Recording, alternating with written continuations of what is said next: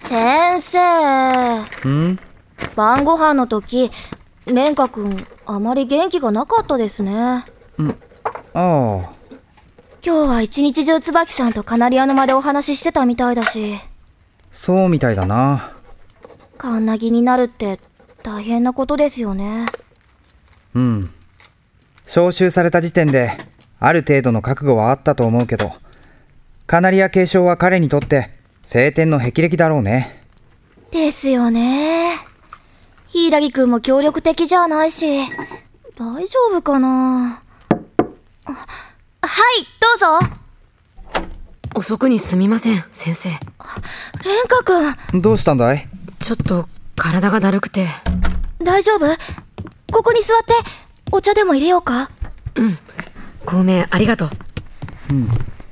熱はどうかな熱はないと思います。そうだね脈も問題ないようだし気持ちの問題ですかね。いっぺんにいろんなことがあって、混乱してて。また地震。あちあちちちごめん大丈夫かごめん大丈夫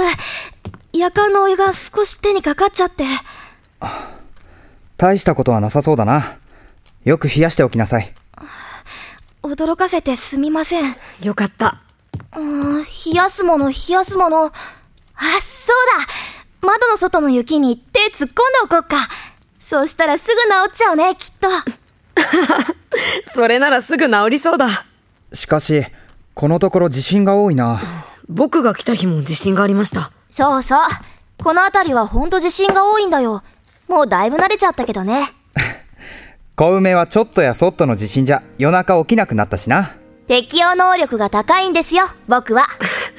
僕も見習わないとね。確かにここでやっていくには小梅の図太さを見習うべきもだう先生蓮華くんまでつぶといなんて失礼ですごめんごめんもう先生ったら山吹先生と小梅は気さくで明るくてここが特殊部隊だってことを忘れてしまいそうなほど一緒にいて楽しい僕の不安は消えたわけではないけれどこの人たちと一緒ならなんとかなりそうな気にさえさせてくれるでも柊とは